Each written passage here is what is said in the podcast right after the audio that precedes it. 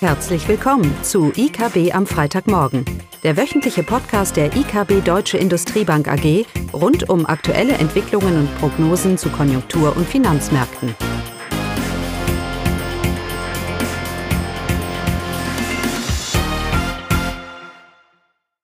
Willkommen zu IKB am Freitagmorgen, heute mit Klaus und mir, Eugenia. Ja, nach dem Inflationsschock dieser Woche wollen wir uns natürlich über das Thema Inflation unterhalten und natürlich auch über die Geldpolitik.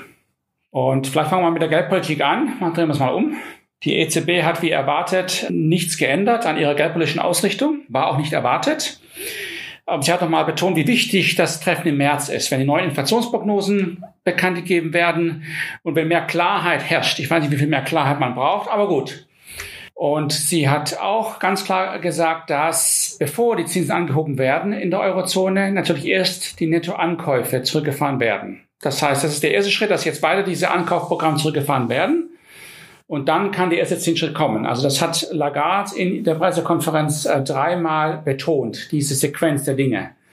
Äh, sonst wäre man vielleicht zu schnell vorausgeeilt in den Gedanken und hätte vielleicht sogar schon für März eine Zinsanhebung erwarten können. Aber so ist der Ablauf, dass wir jetzt im März erwarten, dass hier ein beschleunigter Ausstieg aus, dem An aus den Ankaufprogrammen stattfinden wird. Nun kann die EZB nicht von heute auf morgen das Ankaufprogramm beenden. Das würde die Märkte ins Ungleichgewicht bringen. Die EZB ist ja der große Käufer auf der, Seite, auf der einen Seite gewesen. Vor allem anhand der Inflation und den Niveaus der Zinsen, wo sie immer noch sind, ist es hier etwas Vorsicht hier geboten und von daher, wenn überhaupt oder wenn, dann werden die Zinsen höchstens frühestens in der zweiten Jahreshälfte von 2022 angehoben. Ich denke weiter, dass da äh, trotz des Inflationsschocks, über den Eugenia gleich sprechen wird, denke ich, dass sich die EZB da weiterhin relativ viel Zeit geben wird. Denn dieser Ausstieg aus diesen Nettoankäufen, diese massive Verzerrung, die sie verursacht hat über zwei Jahre jetzt auf den Märkten, da kann man nicht einfach davon aussteigen. Und man kann auch nicht so einfach die Zinsen von, äh, von negativ auf null anheben. Das bedeutet ja, hat ja von den Inflationsentwicklungen ganz zu schweigen, hat es, auch, hat es natürlich auch Implikationen für die EZB-Bilanz, die ja dann äh, hier mit gegebenen überschüssigen Reserven hier mit deutlichen äh, Zinszahlungen dann auf einmal konfrontiert äh, wäre. Ähm, aber alles in allem ist natürlich ein Zinsanstieg jetzt ändert ja nichts an der kurzfristigen Inflationsentwicklung, gar nichts, außer dass wir vielleicht etwas mehr Glaubwürdigkeit gewinnen, für die wir an der EZB zweifeln ähm, und somit die Inflationserwartungen sich vielleicht einfangen. Das mag ja gut sein, aber sonst ist eher eine Frage, was so mittelfristig mit der Inflation passiert. Aber die Zahlen, die wir bekommen haben, Eugenia, für Januar, die haben uns doch geschockt. Genau. Wir fangen erstmal mit Deutschland an. Äh, die Inflationsrate ist im Januar zwar zurückgegangen von 5,3 auf 4,9.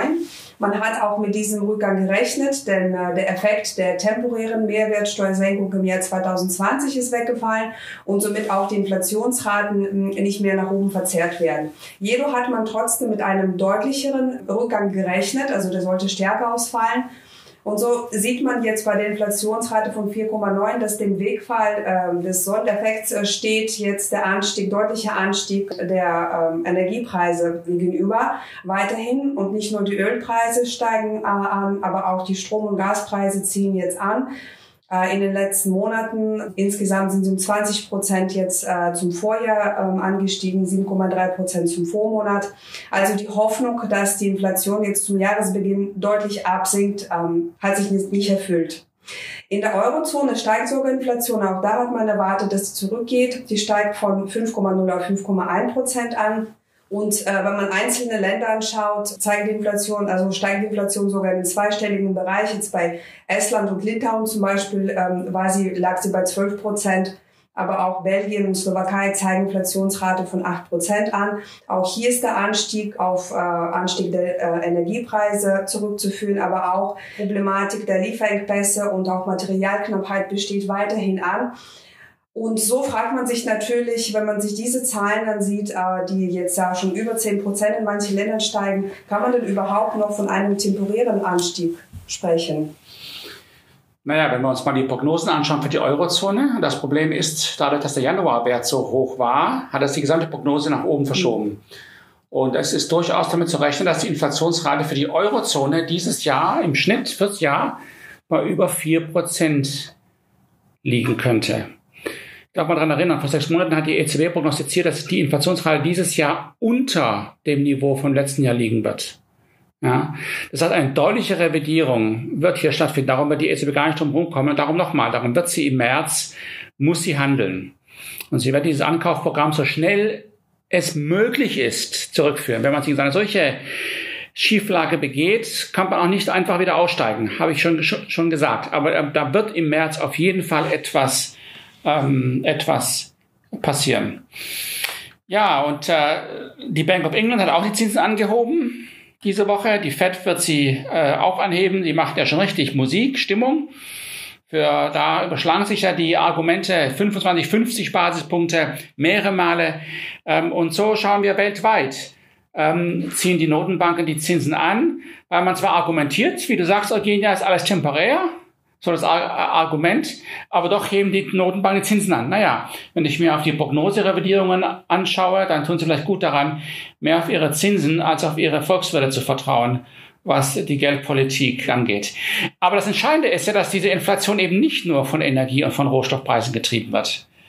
Das sind so diese, diese Zündungsfaktoren, diese Initialfaktoren. Aber die Tatsache, dass diese Inflationsraten dermaßen hoch sind und auch in die Breite gehen jetzt, und das hat auch Lagarde zugeben müssen, ist ja nicht nur Energie, man sieht es auch in die Breite, hängt sich damit zusammen, dass wir eine weiterhin hohe Nachfrage haben, auch wegen der Fiskalpolitik und die Angebotsseite weiterhin durch Corona ähm, hier nicht so agieren kann, wie sie es gerne möchte mit Kapazitätsausweitungen. Ja, ein klassisches Ungleichgewicht und das drückt die Preise. Unternehmen geben die Kosten weiter, lieber als dass sie äh, durch Margendruck, den sie sonst erfahren würden, ihre Produktivität äh, steigern. Ja, ist die Inflation temporär? Das wird immer das Argument der EZB und auch weiterhin argumentiert, wird argumentiert, da habe ich auch bisschen Sympathie dafür, dass die Angebotsseite reagieren wird. Irgendwann mal. Naja, in the long run we're all dead, kann man jetzt sagen. Aber die Angebotsseite wird deutlich reagieren und darum gehen auch wir weiter davon aus, dass im Jahr 23, 24 hier vielleicht sogar auf den insgesamt Überkapazitäten sich ergeben könnten und hier die Inflation deutlich zurückgeht. Also auch wenn wir argumentieren, dass diese Inflation nicht nur von Öl kommt und dass hier eine Inflationsdynamik in Gange kommt, ja, aber langfristig sehen wir weiterhin eigentlich kein, kein Inflationsrisiko. Also ist sie temporär wenn man glaubt, dass die Angebotsseite reagieren wird, wie wir es auch tun, dann kann man sagen, ja, ist temporär. Aber ein Inflationsanstieg ist eigentlich immer temporär irgendwie. Und wenn etwas sehr lange, sehr hoch ist, ganz egal was die ursprünglichen Treiber sind, dann ist, dann bringt es Zweitrundeneffekte mit sich und dann ist eben nicht mehr temporär. Ja, dieser Ölpreisanstieg, wenn es auch nur der wäre jetzt und Corona hat diesen Inflationsschub verursacht, der deutlich höher ist, als wir erwartet haben und der deutlich schon dadurch länger dauert, als wir erwartet haben. Und das wird sich, davon bin ich überzeugt, in Zweitrundeneffekten über Lohnentwicklung und über Inflationserwartungen auch zeigen. Und das hat eben diese permanente Komponente, sage ich mal, in dieser temporären Inflation, von der wir sprechen, diese permanente Komponente, die steigt, je länger diese Inflation so hoch ist. Natürlich Not auch keinen Gefallen damit, weil je länger sie nichts tut, natürlich auch ihre eigene Glaubwürdigkeit in Frage gestellt wird. Und dann ist es ja kontraproduktiv, äh, die Inflationserwartungen hier wieder, wieder einzufangen. Nicht verwunderlich, dass die Bundrenditen weiter steigen. Das haben wir schon oft argumentiert. Das ist bitter nötig. Die eigentliche Frage ist jetzt, ob die EZB die Zinsen anheben wird, um die Wirtschaft abzukühlen. Oder ob das Argument weiterhin Bestand hat, dass wir sagen, sie wird im Schatten einer erhöhten Konjunktur, einer erhöhten Inflation und Konjunktur ihre Geldpolitik normalisieren. Und das ist nicht ganz bedeutend, vor allem für den DAX. Wenn die EZB die Zinsen anheben muss, weil sie wirklich glaubt, die Inflation durch eine Nachfragesenkung abzukühlen. Und darum auch die Leute argumentieren, dass die EZB keinen Einfluss hat auf den Ölpreis oder auf die Inflation, weil es ja vom Ölpreis getrieben ist, der ja global bestimmt wird. Das ist nicht richtig. Weil ich kann immer meine Wirtschaft abwürgen, sage ich es mal ganz krass, äh, und Preise in den Keller werfen. Wenn keine Nachfrage mehr da ist, dann werden auch die Preise nicht mehr steigen. Wenn die EZB das wirklich verfolgen müsste, ne, das ja gravierend negative Konsequenzen für den DAX. Das Wachstum würde sinken, Preise würden sinken, ja, weil massive Margen und massiver Margendruck würde sich auswirken. Also alle drei Treiber meiner Gewinne der Unternehmen wäre hier belastet. Ein sehr negatives Szenario. Aber weder der DAX noch die Zinsmärkte spiegeln dieses Szenario im Moment. Da müssten die Zinsen schon ganz anders sein. Wir gehen davon aus, dass sie weiter vielleicht auch holprig ansteigen werden, je nachdem, wie die EZB ihren Ausstieg hier hinkriegen wird. Ähm, aber noch halten wir fest an der Einschätzung, dass der mittelfristige Inflationsausblick okay ist, dass die Inflation zurückkommt, auch wenn es einiges länger ist und höher ist als erwartet, ja, aber dass die EZB trotzdem die Wirtschaft hier nicht ausbremsen muss, um die Inflation in den Griff zu kriegen. Weil dafür bin ich einfach zu überzeugt, dass die Angebotsseite der Wirtschaft und die Märkte auf höhere Preise auch durch Kapazitätsausweitung reagieren. Äh, das sehen wir auch schon im Ansatz und das war dann unsere, unsere Überzeugung. Aber die EZB muss jetzt mal wirklich handeln und verstärkt handeln und das wird sie im März, das hat sie heute ganz klar gemacht, gesagt, tun, auch weil auf Grundlage der Zahlen, die Eugenia gesagt hat, diese Inflationsrate vor allem für dieses Jahr jetzt dermaßen nach oben geht, dass man hier äh, deutlich handeln muss, um irgendeine Glaubwürdigkeit noch zu behalten. Gut. Das war's dann für heute. So ist das. Dann schönes Wochenende. Dankeschön. Tschüss. Tschüss. Das war das wöchentliche IKB am Freitagmorgen. Sie wollen immer über neue Ausgaben informiert bleiben? Dann direkt den Podcast abonnieren. Oder besuchen Sie uns unter www.ikb-blog.de slash podcast.